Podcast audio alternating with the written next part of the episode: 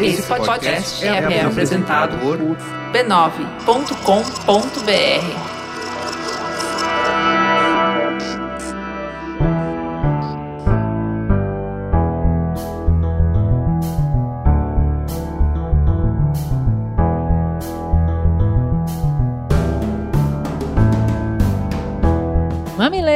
mamiletes, sejam bem-vindos ao nosso espaço semanal de diálogo de peito aberto. Eu sou a Juva Lauer. Eu sou a Cris Bartz e esse é o Mamilos, o podcast que mergulha nas conversas difíceis. E esse, meus amigos, esse é o último Mamilos do ano.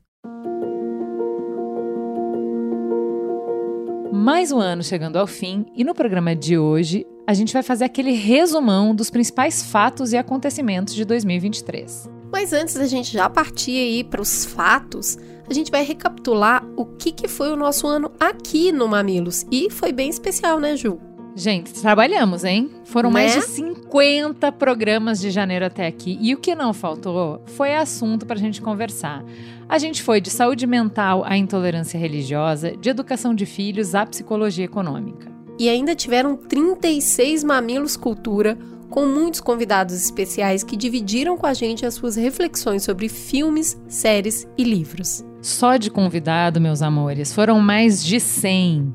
A gente teve a felicidade de receber velhos amigos, mas também de conhecer grandes nomes que conversaram com a gente pela primeira vez, como Isabel Teixeira, Chico Bosco e Leandro Carnal. E 2023 foi o ano, Juliana, que finalmente você colocou de fato a sua carinha no vídeo, hein?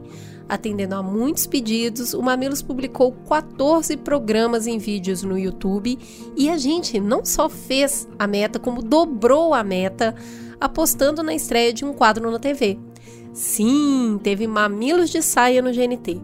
Uma experiência única, muito desafiadora e muito especial pra gente. O Mamilos continua na estrada há nove anos porque você é nosso ouvinte. Toda semana você reserva mais de uma hora para nos ouvir. Há nove anos, o Mamilos continua no ranking dos mais ouvidos do Spotify e da Apple, e é isso que nos incentiva a continuar produzindo os programas. Muito obrigada a todos envolvidos. A gente agradece também todas as marcas que anunciaram no Mamilos esse ano e ajudaram a viabilizar que nosso conteúdo continue disponibilizado de graça para os ouvintes. Esse ano a gente teve Íntimos, Plenitude, Renner, Perdigão, Nivea, Paixão, Accenture, Mercado Livre, TikTok, La Roche-Posay, Curistina D, Neutrodina, SBP, Enterogermina Novalgina. e Dorflex. Agradecemos também as empresas que nos convidaram a realizar o que a gente chama por aqui de diálogos de campo, conversas presenciais dentro de empresas. Obrigada a W Macan, Mers, Consul, Sebrae, TOTUS, Unilever, Petrobras, Corteva, AstraZeneca. Ufa, que ano, Juliana!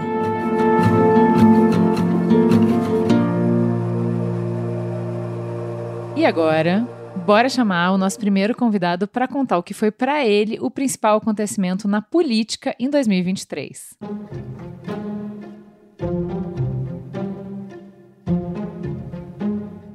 Convidamos o jornalista, consultor político-econômico, pesquisador e amigo do Mamilos, Querido, Thomas Trauman, para nos contar o que, que rolou nesse ano, assim, ó, qual foi o destaque da política? Mamileiros e mamiletes. Eu sou o Thomas Trauman, eu estou bem atrás lá na fila do pão e eu estou aqui tentando é, pensar sobre qual foi o grande fato de 2023. Bem, eu acho que se a gente for olhar para trás, o grande fato de 2023 foi a tentativa de golpe no dia 8 de janeiro. Mas o dia mais importante não foi o 8 de janeiro. Para mim, o dia mais importante foi o 9 de janeiro. E eu vou contar um pouco por que que eu acho isso. Bem, vamos voltar uma semana atrás. No dia 1 como vocês se lembram, Lula tomou posse, aquela festa linda, bababá, levou uma gama de, de simbolismo de volta para o Palácio do Planalto. E primeira semana de trabalho, onde, enfim, mais festa do que trabalho.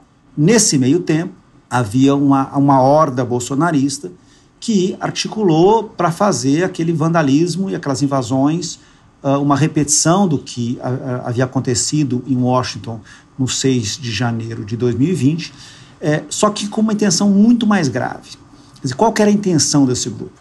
Criar um distúrbio uma, uma perturbação tão grande na invasão e destruição do Supremo Tribunal, do Congresso e do Palácio Planalto, que, pressionado, o presidente Lula chamasse o exército para tentar controlar a situação, através do, da, da, da, chamada GLO. Né? Por trás disso era o quê? Que, uma vez é, controlando a situação, o exército decidisse que o Lula não era mais presidente e, portanto, desse um golpe militar clássico que a gente já, viu várias vezes no Brasil e em outros países da América Latina.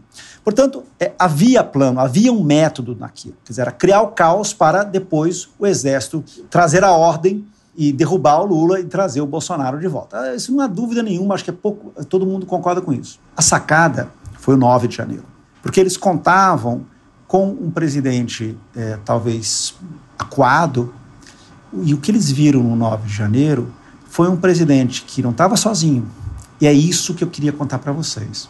Porque, em defesa das instituições e da democracia brasileira, estavam todos os ministros do Supremo Tribunal, estavam todos os governadores, mesmo governadores eleitos pelo bolsonarismo, como o Tarcísio de Freitas aqui em São Paulo, mesmo uh, governadores nem, nem para lá nem para cá, como Eduardo Leite, enfim, todo mundo sabia que aquilo era arriscado demais. Que o fim é, do resultado eleitoral presidencial podia significar para eles também o fim do resultado eleitoral deles. E os presidentes da Câmara e do Senado. No momento em que estavam ali reunidos em Brasília, o presidente da República, eleito e empossado, o presidente da Câmara, o presidente do Senado, os ministros do Supremo Tribunal Federal, e através deles a população que defende que a democracia é onde se resolvem as, as dúvidas e as discórdias populares, aí sim eu acho que a gente teve a grande notícia de 2023, que o Brasil é uma democracia e que não vai ter uma virada de mesa porque um grupo de radicais acha que só eles têm o direito de mandar no Brasil. Então, para mim, esse foi o, grande fato é, desse ano. E eu espero que seja o grande fato, que é essa garantia de que a gente briga muito, discute muito, mas que é, a, não, é na, não é na porrada, não é na força que as coisas vão ser, ser resolvidas, vai continuar. Eu queria agradecer muito, mas muito, muito a Ju e a Cris pelo espaço que vocês têm me dado. É, e tem sido assim, eu sou fã de vocês e vou continuar sendo fã no que vem. Beijos, tchau, tchau. É muito boa a perspectiva que o Trauma traz pra gente sobre o desenrolar dos fatos de 8 de janeiro. A gente é muito fã dele, ele é um querido. E a articulação encabeçada pelo ex-presidente Bolsonaro foi apenas um dos escândalos que ele teve envolvido ao longo do ano. Em março, o jornal Estado de São Paulo revelou que a gestão de Bolsonaro havia recebido presentes da Arábia Saudita que não estavam registrados no acervo da presidência. E a denúncia desencadeou uma investigação que foi muito grande, mas não conseguiu levar o ex-presidente a depor sobre o caso. Não esquece que também teve uma grande investigação com direito à busca e apreensão no caso dos cartões de vacina falsificados. Mas o que tornou o Bolsonaro inelegível pelos próximos oito anos foi a comprovação que ele cometeu abuso de poder político e fez uso indevido dos meios de comunicação durante sua campanha em 2022 ao impulsionar notícias falsas. No outro corner, o presidente Lula encerra seu primeiro mandato e destacamos três grandes movimentos. O primeiro, trauma já disse que foi toda a manobra política necessária para fortalecimento da democracia a partir das tentativas de golpe. O segundo é a relação complexa entre executivo e legislativo. As negociações para aprovação de cada uma das propostas do governo foram feitas à exaustão e trouxe grande morosidade nos trabalhos. Um exemplo que a gente ainda está vivendo é o marco temporal, que foi aprovado no legislativo e barrado pelo executivo, mas ainda com risco de queda no decreto. Se você se interessar por essa treta, pode ir lá e ouvir o Mamilos 402, Lira versus Lula, o que está em jogo nessa disputa. Por fim, a gente destaca nesse primeiro ano de mandato as relações internacionais que foram retomadas com grande vigor, trazendo o Brasil novamente para o jogo do mundo. Já que a gente está falando de política internacional, vou chamar aqui o jornalista João Paulo Charlot, que voltou a Mamilos esse ano, depois de um tempo sem vir, e ele vai nos contar qual foi o destaque na política internacional. Talvez o fato mais importante do ano de 2023 na área internacional tenha sido esse fato ocorrido já quase no fim do ano, que é um novo episódio no antigo conflito entre Israel e, e Palestina, ou entre Israel e o Hamas, entre Israel e a faixa de Gaza, a própria denominação do evento é, expressão do problema político que ele engendra e demonstra por que que é o fato mais importante de 2023. Essa questão israelo-palestina tem 70 anos, um problema não resolvido e que, na verdade, com esse novo capítulo, se afasta ainda mais de qualquer perspectiva de resolução é muito complexo e muito influente, por isso é o fato mais importante. Ele é complexo porque a própria solução da questão de fundo não é simples e nem parece alcançável agora, que seria a criação de um Estado palestino, é, da mesma maneira com que foi criado o Estado de Israel em 48.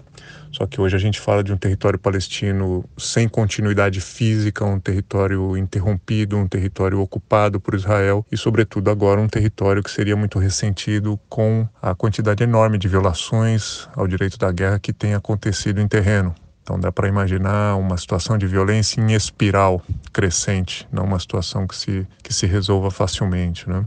E ele é também um fato muito importante, o fato mais importante na área de internacional em 2023, porque ele tem reflexos em muitas outras partes do mundo. Então ele reflete, por exemplo, na política americana, a política americana que vai ter no ano que vem eleição presidencial com uma grande chance de retorno do Trump onde o apoio a Israel por parte do Biden se reflete talvez numa erosão do apoio dentro do eleitorado democrata, do eleitorado dito progressista e mais jovem nos Estados Unidos. Então é um fato que pode até custar uma reeleição do Biden nos Estados Unidos. Ele é um fato que repercutiu na, no discurso do Milley, que foi eleito presidente da Argentina, ele repercutiu no discurso do Lula como presidente brasileiro, que no momento da eclosão do conflito país presidia o Conselho de Segurança, então ele tem assim muitas ramificações no mundo é, na área política. Ele é muito impactante do ponto de vista humanitário pelo tamanho do sofrimento humano envolvido.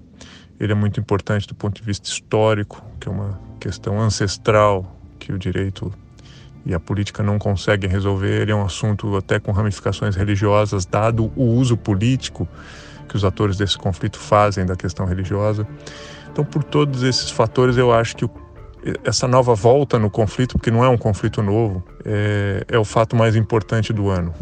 Eu acho que ele foi o fato mais triste e mais importante do ano de 2023 na área internacional.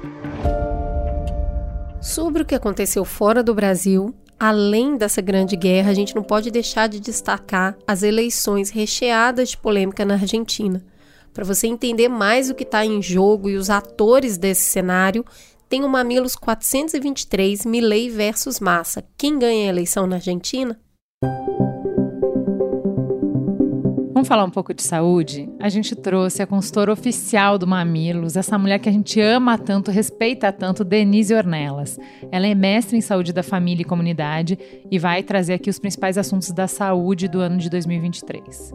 E chegamos ao final de 2023 retomando os principais acontecimentos na área da saúde. A gente começa por o mês de maio, foi um mês fundamental, porque a Organização Mundial de Saúde finalmente decretou é, o encerramento da emergência sanitária internacional para a Covid-19, né, uma pandemia devastadora nos últimos três anos, depois de quase 765 milhões de casos de Covid no mundo todo e 7 milhões de mortes, ficam aí como legado da pandemia da Covid-19, lidar não só com as pessoas que perdemos, mas também com as pessoas que ficaram com sequelas importantes, pessoas acometidas pela Covid longa, ainda uma síndrome a ser melhor compreendida. É, e diversos casos é, relacionados à saúde mental de crianças, adolescentes, jovens adultos, mudança nos padrões de comportamento, a volta finalmente a trabalho completamente presencial, que também gerou né, bastante episódios relatados de burnout, desadaptação ao processo de trabalho, né, em que as pessoas têm que se deslocar até o trabalho, perder tempo, diminuindo de certa forma a qualidade de vida que havia sido também conquistada, né, pelo trabalho domiciliar. Então, com certeza esse esse é um marco para o ano de 2023, assim como também né, o fim da emergência sanitária para a monkeypox, né, uma doença causada por um vírus que inicialmente só estava concentrado na África Ocidental e Central e que se espalhou rapidamente pelo mundo durante 2022, com cerca de 87 mil casos em 111 países. É, o Brasil foi o segundo país mais afetado do mundo, é, teve uma resposta lenta à, emergência sanitária internacional. Demoramos até a vacina de monkeypox no território nacional, mas em maio final de maio, também foi, foi declarado pela Organização Mundial de Saúde o fim dessa emergência sanitária, que deixa lições, né? Como a necessidade de instituição de salas de situação, colaboração das instituições em saúde, né, nos diferentes níveis, é, nas esferas de governo, para que a gente possa né, não ter uma resposta tão lenta como foi na pandemia da Covid e depois na pandemia de monkeypox. Também é um destaque né, para o ano de 2023 é, o Sistema Nacional de Transplante, que ficou em evidência, principalmente entre julho e agosto, quando o apresentador Fausto Silva teve um agravamento da sua doença cardíaca e precisou né, de um transplante de emergência. Foi um, um ponto colocado na mídia, né, que muitas pessoas questionaram a rapidez que o transplante se efetivou e foi uma oportunidade de falar, né, de dar foco à necessidade de o Sistema Nacional de Transplante ele realmente seja compreendido pelos brasileiros e brasileiras, não só de forma a perceberem que podem ser doadores e que as famílias, principalmente, possam saber né, do, do, da possibilidade de fazer a doação de órgãos, mas também né, de que as pessoas entendam que podem se beneficiar de um sistema que é regulado pelo Sistema Único de Saúde, é, de forma igualitária para todos os brasileiros e brasileiras, a partir de uma colocação num cadastro de pessoas que precisam desses órgãos, mas a compreensão também de que a priorização nessa fila ela se dá por critérios que têm relação com a gravidade da doença, com a capacidade é, dessa pessoa receber o órgão naquele momento. E ficou evidente também né, a necessidade de discutir as disparidades em saúde que acontecem a partir disso. Né? Poder estar numa fila de espera para um transplante de órgão, poder, quando essa doença é agravada, ter acesso a uma UTI, ter acesso aos melhores tratamentos disponíveis para que você possa esperar é, um órgão, depende de que o sistema não funcione só em relação ao cadastro de necessidade do órgão, mas também de um sistema de saúde que dê acesso e oportunidades iguais, inclusive para que seja feita a cirurgia para todos. Ainda em agosto, é, de agosto para setembro, o aborto como um problema de saúde pública, né, até 12 semanas, a descriminalização do aborto como um problema a ser enfrentado, se iniciou né, no julgamento no Supremo Tribunal Federal com voto da ministra Rosa Weber. É, falar sobre esse tema, colocar esse tema em pauta foi muito importante para as mulheres e pessoas que podem engravidar é, no nosso país e agora a gente aguarda né, os desdobramentos da, da continuidade desse julgamento. Esse ano a gente tem né, alguns destaques que não podem deixar de ser lembrados, então o impacto que os cigarros eletrônicos, os vapes, estão tendo na, na saúde, principalmente de jovens e adolescentes, né? o descontrole né, e a falta de regulação desse mercado, que já começa né, a, a, mostrar impactos importantes em relação à saúde respiratória, né, casos conhecidos de morte, que acabaram sendo é, veiculados aí pela mídia. A gente tem o advento, né, a explosão do uso de medicamentos para perda de peso, é, que apontam sim para novos benefícios em relação à prevenção né, de, até de complicações cardiovasculares, mas que estão sendo usados de forma restrita e que tiveram um grande boom né, de venda, inclusive no mercado paralelo. A gente teve até farmácias assaltadas em São Paulo na busca dessas medicações. A gente tem também né, um, destaque bem ruim em relação à manutenção das comunidades terapêuticas na política de saúde desse governo. Né? A gente tem ouvido vários governantes é, falando sobre internação compulsória como forma de fazer o controle da explosão das cracolândias e do uso de drogas, principalmente aí nessas comunidades mais vulneráveis e mais carentes. Então, a gente precisa fazer esse debate com seriedade na sociedade brasileira, porque as comunidades terapêuticas matam, incapacitam indivíduos e a gente né, viu alguns casos durante esse ano de total negligência é, no controle, na regulação de uma política realmente né, de saúde mental que seja antimanicomial e que possa cuidar desse sintoma principal que acaba sendo né, o agravamento da saúde mental nas pessoas é, aí que também são adictas a alguma substância psicoativa. Por último, não menos importante, a gente precisa já pensar no futuro, em 2024, do que está acontecendo nesse momento, que é a explosão de casos de dengue em várias capitais do Brasil, Brasília, São Paulo. A gente já teve é, a detecção de sorotipos de dengue que não vinham sendo detectados antes no país, então tudo indica que a gente vai ter nos próximos meses, principalmente no verão e início do, do outono, uma explosão de casos de dengue dos quatro sorotipos, 1, 2, 3 e 4. E a gente sabe que o mais importante é o controle dos vetores, é o controle da multiplicação dos mosquitos e a possibilidade de reduzir essa cadeia de transmissão a partir desse, desse controle.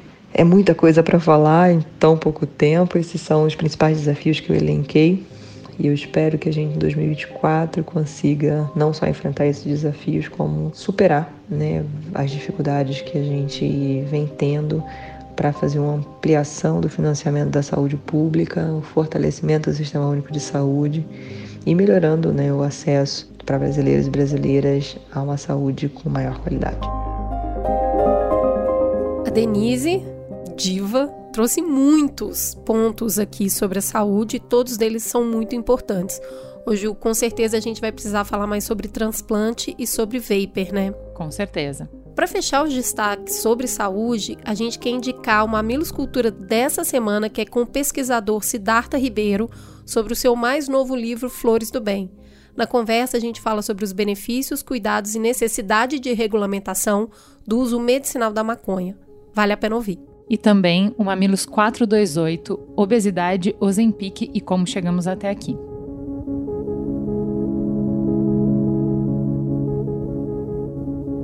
Para entender os destaques na área de meio ambiente, vamos ouvir Cíntia Leone, que é pesquisadora em ciência ambiental na Clima Info. Meu nome é Cíntia Leone, eu sou do Clima Info e esse foi um ano muito marcante para a área ambiental. Primeiro, porque é o ano mais quente em 120 mil anos. E esse ano mais quente tem a ver com El Ninho, muito intenso, que se formou do meio do ano para cá, e que está ocorrendo num planeta já bastante aquecido, né? 1,2 graus de aquecimento em relação ao que foi no século XIX. A meta de Paris é manter o aquecimento médio do planeta abaixo de 1,5 graus. Essa temperatura foi alcançada, né, em alguns dias desse ano já, o que não significa que a temperatura média do planeta já está nesse patamar mas mostra que nós estamos avançando com muita velocidade para esse patamar de aquecimento. A urgência da gente controlar os gases de efeito estufa que aquecem o planeta é tremenda, é enorme, principalmente porque a gente está tendo uma amostra né, com esse alninho de como o planeta funciona quando ele está mais quente. A Amazônia registrou uma seca sem precedentes indicando que o excesso de calor na atmosfera por si só, além do desmatamento, né, mas só o excesso de calor na atmosfera já é uma ameaça para a Amazônia e pode fazer com que ela deixe de existir no futuro. Bom, uma outra coisa marcante acabou de acontecer. Eu gravo esse áudio de Dubai, de onde eu estou voltando para o Brasil. Acabou de ocorrer aqui a Conferência de Clima, a COP28, Conferência de Clima da ONU, e nessa conferência a gente conseguiu um, um, resultado histórico, que é a menção direta né, para o fim do uso de combustíveis fósseis. A linguagem foi uma linguagem que não era a que os ambientalistas gostariam. É, a gente queria muito que falasse sobre eliminação dos combustíveis fósseis, né, phase out. E a linguagem que foi obtida aqui é de fazer uma transição para longe dos combustíveis fósseis, né? Transition away from fossil fuels não era o que a gente queria, uma linguagem um pouco mais dúbia, um pouco mais fraca, mas a gente tem consciência da luta que foi. Né? O Guardian e outros jornais divulgaram durante a cúpula que a OPEP aliás, da qual o Brasil está fazendo parte a partir de 2024, a partir de janeiro, é, a OPEP fez recomendações para os países que compõem o grupo para impedir uma linguagem forte. Eles estavam com medo de que realmente uma linguagem contra os combustíveis fósseis pudesse ser obtida aqui. O número de lobistas das petroleiras, inclusive da Petrobras, nessa cúpula foi imenso. Então, diante de todo o poder econômico e político desse outro lado, né, do lado dos combustíveis fósseis nessa cúpula, é realmente marcante que a gente tenha conseguido finalmente mencioná-los e mencionar o seu fim, mencionar a sua eliminação, que é o passo mais importante para a gente conseguir controlar as temperaturas do planeta e conseguir estabilizar esse calor e, quem sabe, para o final desse século a gente conseguir baixar o nível de gases de efeito estufa da atmosfera. E um outro ponto marcante desse ano foi a cúpula da Amazônia, que aconteceu em agosto, reunindo é, pela primeira vez em tempos modernos os países da Amazônia para falar de financiamento inclusive com a participação de representantes das outras duas mais importantes florestas do mundo, que é a Bacia do Congo e a Floresta Tropical da Indonésia. Ali ficou clara uma mensagem muito importante. Proteger a Amazônia não é só acabar com o desmatamento. Um primeiro passo é acabar com o desmatamento, e a gente já está vendo isso acontecer com a nova política climática do país, mas a gente precisa de uma Amazônia livre de petróleo e gás os países da Amazônia, como Peru, é, Colômbia, Equador, já têm milhares de casos de vazamento de petróleo, de de poços que foram abertos lá e que vazaram e que criaram impactos que são irremediáveis. Dias depois da cúpula, o Equador, o povo do Equador votou pelo fim do projeto de extração de óleo no Parque Assuni, mostrando que as pessoas já têm consciência de que a riqueza produzida pelo petróleo é uma riqueza falsa, porque o que fica mesmo para as pessoas da região é o impacto, enquanto os acionistas dessas empresas ganham muito dinheiro.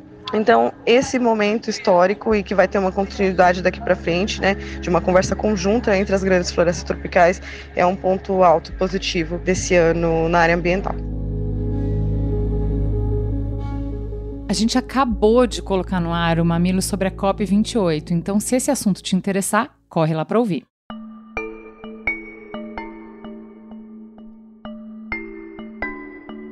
Temos também esporte na nossa retrospectiva. E para saber tudo sobre o assunto, a gente trouxe quem já é do nosso time. Roberta Nina, que é jornalista e cofundadora do Dibradoras. Olá, meninas do Mamilos, tudo bem por aí? Bom, para quem não me conhece não conhece minha voz, eu sou a Roberta Nina, jornalista do Dibradoras, que desde 2015 cobre a participação das mulheres no esporte. Bom, eu tô aqui para falar que, na minha opinião, o principal acontecimento do esporte esse ano foi a realização da Copa do Mundo Feminina na Austrália e na Nova Zelândia entre os meses de julho e agosto. E o Google também comprovou isso, divulgando no dia 11 de dezembro que o Mundial Feminino foi um dos termos mais buscados na plataforma. É, para nós que acompanhamos e lutamos por mais visibilidade para as mulheres no futebol, essa notícia é muito impactante e demonstra o interesse das pessoas em acompanhar e consumir o esporte feminino. Nós cobrimos a Copa Feminina direto da Austrália nesse ano e ali também foi possível ver essa transformação acontecer, porque a gente está falando de um país que não tem a tradição como o brasileiro, né, como o Brasil, de acompanhar o futebol, seja ele feminino ou masculino. Os esportes mais praticados e consumidos pelos australianos australianos são o cricket, o hockey, o rugby, é, mas a seleção das mulheres, conhecida como as Matildas, né, as australianas, contagiou todo mundo no país. Elas chegaram até a semifinal da Copa do Mundo e os estádios estavam sempre lotados para assisti-las. É, a cobertura na TV em torno das Matildas também era enorme e os jornais estamparam os feitos incríveis das mulheres durante todo aquele mês de Copa do Mundo. O Brasil acabou se despedindo bem cedo, né, da competição, e mesmo assim as pessoas seguiram acompanhando a competição. Estou falando aqui do Brasil mesmo, né? Então elas os brasileiros estavam acompanhando outros times, gerando interesse, se identificando também com a seleção brasileira de futebol. Mesmo depois da eliminação, todo mundo quis acompanhar mais, todo mundo passou a opinar sobre o desempenho do Brasil, é, opinar sobre quem seria o novo técnico, então gerou interesse nas pessoas aqui também. E indo além da pauta esportiva, também foi possível falar de machismo, de desigualdade de gênero e de assédio durante essa Copa do Mundo, né? Já que quando a Espanha foi campeã mundial, o mundo inteiro pôde ver que uma das atletas da equipe europeia, a Jenny Hermoso, foi assediada, foi beijada à força no momento da premiação. E depois disso, as atletas de todos os países, da maioria de, dos países que disputaram a Copa do Mundo, elas se uniram para pedir um basta. E o dirigente em questão acabou sendo afastado de suas funções, depois ele renunciou ao cargo e acabou banido pela FIFA por três anos. Enfim, o esporte, além de ser uma ferramenta de transformação, ele também é capaz de levantar temas importantes para a sociedade como um todo. E foi isso que aconteceu durante esses meses de Copa do Mundo. Enfim, meninas, é isso. Obrigada pelo convite. Um beijo e até a próxima. Para reforçar como as mulheres têm brilhado no esporte, não só no futebol, a gente destaca ainda que a Rebeca Andrade brilhou muito e superou a melhor do mundo, simplesmente Simone Biles, ficando com ouro. Foi uma delícia acordar no domingo de manhã e assistir com as crianças uma mulher, uma garota preta, realizar esse feito. Teve também a fadinha Raíssa Leal ganhando mais um Mundial de Skate, encantando o mundo com a sua leveza e coragem.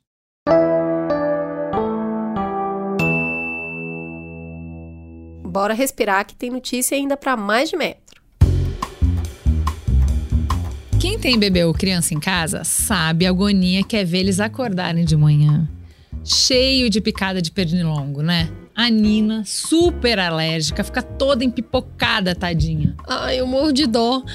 Também eu ficava ali muito louca tentando matar os mosquitos, só que agora é só usar nos quartos o SBP repelente elétrico líquido cheiro suave. Fora que tem um cheirinho ali super suave em comparação com a versão regular e pode ser usado em ambientes com bebês a partir de seis meses. Cris, sabe o que eu descobri? Que até hoje eu tava usando repelente do jeito errado. Olha, Olha só. E eu ainda reclamava que não funciona. Então já vou deixar a dica para todo mundo. Tem que pôr na tomada e deixar um pouquinho da janela ou da porta aberta. Sabe para quê?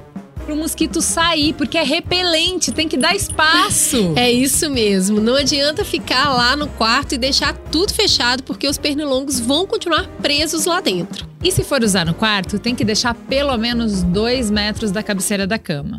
Que aí, dessa forma, o SBP repelente elétrico líquido cheiro suave mantém afastados do ambiente os pernilongos, mosquitos, incluindo os transmissores da dengue. Amar é proteger e proteger é SBP. Saiba mais em sbpprotege.com.br.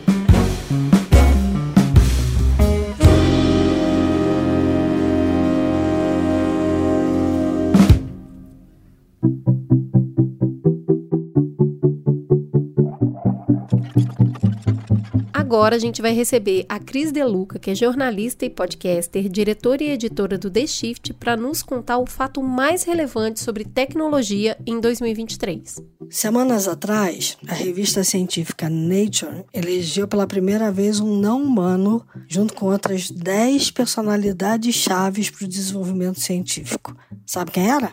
Sim, ele mesmo, o Chat GPT uma escolha emblemática que marca a importância da IA generativa para a popularização da inteligência artificial. Eu sou Cristina Deluca, editora da The Shift, e digo, sem medo de errar, que a popularização da inteligência artificial é o fato tecnológico mais marcante de 2023, por todas as suas implicações para o desenvolvimento de todos os grandes modelos de IA generativa que foram aplicados e estão sendo aplicados na produção de textos, imagens, sons e vídeos. Ao longo de 2023, a IA generativa explodiu, provocando enorme entusiasmo entre todas as pessoas, mas também muita preocupação com seu potencial para amplificação da desinformação, do preconceito, da discriminação, das violações de direitos autorais e da supressão de milhões de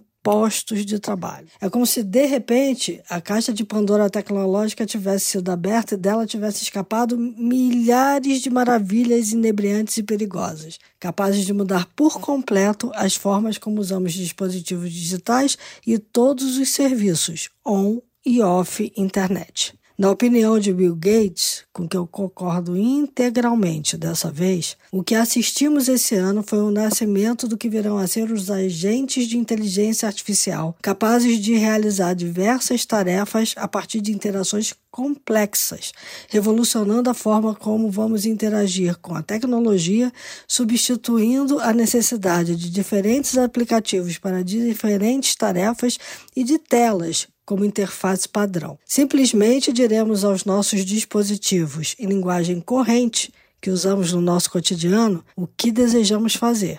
E dependendo da quantidade de informações que decidirmos compartilhar com esses agentes, eles serão capazes de responder e fazer, porque terão uma compreensão rica de aspectos da nossa vida e do nosso trabalho. Resumindo, os agentes poderão ajudar em praticamente qualquer atividade em qualquer área da vida.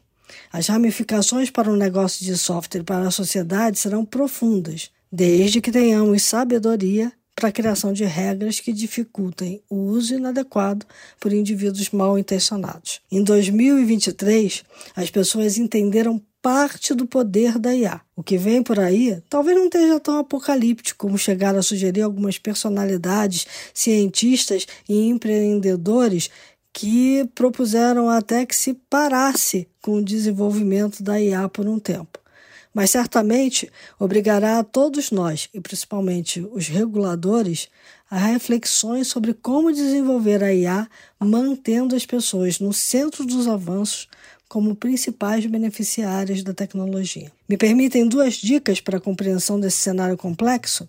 Recomendo a leitura de dois livros recém-lançados: The Coming Wave, do Mustafa Suleiman, cofundador da DeepMind, que faz um alerta relevante pé no chão sobre o expansionismo tecnológico e, entre outros pontos, examina perspectivas positivas e negativas da IA. E The Worlds I See, é, da Fei Feli, uma das 100 pessoas mais influentes em inteligência artificial no mundo, que lançou as bases para os sistemas de IA de reconhecimento de imagens e hoje é a principal voz sobre a necessidade da IA aliada, centrada em seres humanos portanto, concebida e desenvolvida para melhorar as capacidades humanas e refletir os valores humanos. É isso aí, pessoal. Espero ter ajudado a compreender um pouquinho mais do que foi esse ano de 2023 no mundo da tecnologia. A IA chegou com tudo e não tem volta. Além da inteligência artificial, vale citar que 2023 foi o ano em que Elon Musk matou o Twitter, substituindo o nome da rede por X. Junto com outras mudanças da sua gestão, esse movimento representou a desvalorização da empresa de 90% desde a sua aquisição em outubro de 2022, totalizando 40 bilhões de dólares, ou quase 200 bilhões de reais em perdas. Agora, segundo as próprias contas do Musk, a empresa poderia valer somente 4 bilhões. A debandada de usuários chegou a estimular picos de inscritos em redes como Threads, Mastodons e afins, mas nada que ocupe lugar no debate público do passarinho azul. Você pode acompanhar esse debate do futuro das redes sociais no Mamilos 411 Tendência de Redes Sociais, Viúvas do Twitter e o Pós-Social. Temos também que falar sobre economia e chamamos para isso o economista pesquisador associado da FGV IBRE e chefe de pesquisa econômica da Julius Baer Brasil, Samuel Pessoa. Olá, colegas dos Mamilos, é um prazer estar aqui com vocês. Aqui, Samuel Pessoa. Na minha avaliação, acho que a agenda do ministro da Fazenda, Fernando Haddad, andou bem e, principalmente, minha avaliação é que o ministro soube construir a agenda e construir as prioridades. A agenda do ministro esse ano teve três itens. O primeiro item foi a construção de um arcabouço fiscal que substituísse o teto dos gastos. O arcabouço foi aprovado e foi um arcabouço, no meu entender, bem desenhado, com uma insuficiência, porque o ponto de partida é um déficit muito grande. Nós sabemos que o arcabouço, para que ele estabilize a dívida pública, a receita de impostos tem que aumentar substantivamente. E, e esse problema foi criado quando o presidente eleito Lula com apoio da sociedade e da opinião pública, no meu entender, na aprovação da emenda condicional da transição no final do ano passado, em 22, antes de tomar posse, resolveu aumentar o gasto público permanentemente em 1,5% do PIB. É, ele, com isso, ele criou um desequilíbrio fiscal que não é resolvido por meio do arcabouço fiscal, ele será resolvido por meio de aumentos de receitas de impostos. Portanto, o segundo item da agenda do ministro Fernando Haddad foi tentar aumentar a carga tributária com uma série de medidas que combatem oportunidades de planejamento tributário das empresas que operam no lucro real e tentar explorar bases tributárias que ainda não são exploradas, como jogos, jogos eletrônicos e importação de pequeno valor. É, eu acho que é, é, essa agenda andou, ele aprovou diversas medidas, está agora aprovando as últimas. Tem uma enorme incerteza de qual será o impacto dessas medidas. Na minha avaliação, elas não conseguirão estabilizar a dívida pública e, portanto, eu vejo ao longo dos quatro anos do terceiro mandato do presidente Lula um substancial aumento da da dívida pública. Mas esse foi o segundo item do ministro. O ministro fez o que era possível fazer, acho que andou aqui, a agenda andou. E o terceiro ponto da agenda é a aprovação da reforma tributária, dos impostos indiretos. No meu entender, é a reforma estruturante mais importante que a gente tem desde o Plano Real. É uma reforma difícil, longa, tem uma transição, ela vai ser implementada plenamente só a partir de 2033, mas melhora muito a a estrutura tributária, reduz o custo de fazer negócios no Brasil, é, reduz custo de conformidade e litígios e acho que a gente sai a partir de 2033 teremos uma estrutura tributária mais normal. Não vai ser a melhor do mundo, longe disso, mas vai ser alguma coisa normal e gerará ao longo de duas décadas um incentivo grande para o crescimento. acho que essas foram as boas medidas que explicam uma situação melhor. O ano terminou melhor do que parecia que iria terminar quando começou, um crescimento maior e esperemos que tenhamos continuidade numa agenda reformista e numa agenda de ajuste fiscal. É, o ano que vem acho que vai ser um ano pouco mais difícil do que esse ano, porque a gente está numa agenda de combate à inflação. A economia já deve ter desacelerado bem no quarto trimestre, os sinais que a gente tem sinalizam isso, mas tivemos ótimas notícias no fronte inflacionário. A inflação vai fechar o ano de 2023 provavelmente em 4,5 e o número previsto no início do ano era um 5,5, 5,7. Então, houve uma surpresa desinflacionária de um ponto percentual, 1,2 pontos percentuais, e ela é sólida, ela é nos núcleos, nos serviços, é, e, e, ela está ocorrendo no mundo todo. A inflação também surpreendeu para baixo nos Estados Unidos, e tudo sugere que haverá, o ano que vem, um ciclo de queda da taxa de juros internacional junto com o nosso que já começou lá agora esse ano em setembro. Né? Mas quando o juro no mundo baixa, isso facilita muito para que nós continuemos com o nosso ciclo de queda de juros. Consequentemente, a impressão que eu tenho é que o pior momento da desaceleração da economia vai ser no primeiro semestre do ano que vem. O Banco Central já está cortando juros, ele vai continuar a cortar juros. O mercado vai precificar logo juros bem mais baixos, o mercado já precifica uma mínima de Selic em torno de 9%, talvez vá nos próximos semanas nos próximos meses para 8,5%, então o juro real vivenciado, experimentado já vai ser bem mais baixo. E consequentemente eu vejo a economia reacelerando no final do no segundo semestre do ano que vem. Então o número do crescimento não vai ser muito brilhante, a gente acha que a economia vai crescer 1,5 ano que vem, mas no segundo semestre ela já vai estar se recuperando. Então, acho que as notícias são boas também nesse front. Tá, a gente tem um problema fiscal, vamos ver como que ele vai ser tratado ano que vem, e essa é uma agenda permanente da sociedade, né, de como fazer com que as contas fechem. A gente está vendo que quando a gente descuida muito das contas, a gente acaba vendo uma situação muito difícil, que é o que está acontecendo com a Argentina hoje. Né? É, então é isso, gente. Acho que o ano fechou melhor do que se imaginava. É, ano que vem ainda é um ano difícil, mas acho que ele vai terminar bem e sinaliza uma segunda metade do terceiro mandato do presidente Lula com espaço para novas conquistas. É isso aí, um prazer falar com vocês. Feliz Ano Novo, Feliz Natal e até a próxima. Pessoa que tem mais paciência para explicar tudo no mundo pra gente. Precisamos agradecer muito toda a ajuda que ele nos deu nos bastidores esse ano. Obrigada, Samuel. É importante ainda destacar que o índice de inflação da cesta básica, que é monitorado pela PUC do Paraná, que mede a alta nos alimentos, mostra que essa alta vem diminuindo e tende a estacionar nos próximos meses. Porém, eu, Cris Bart, saio do supermercado quase toda vez chorando quando eu preciso ir Tá tudo muito caro.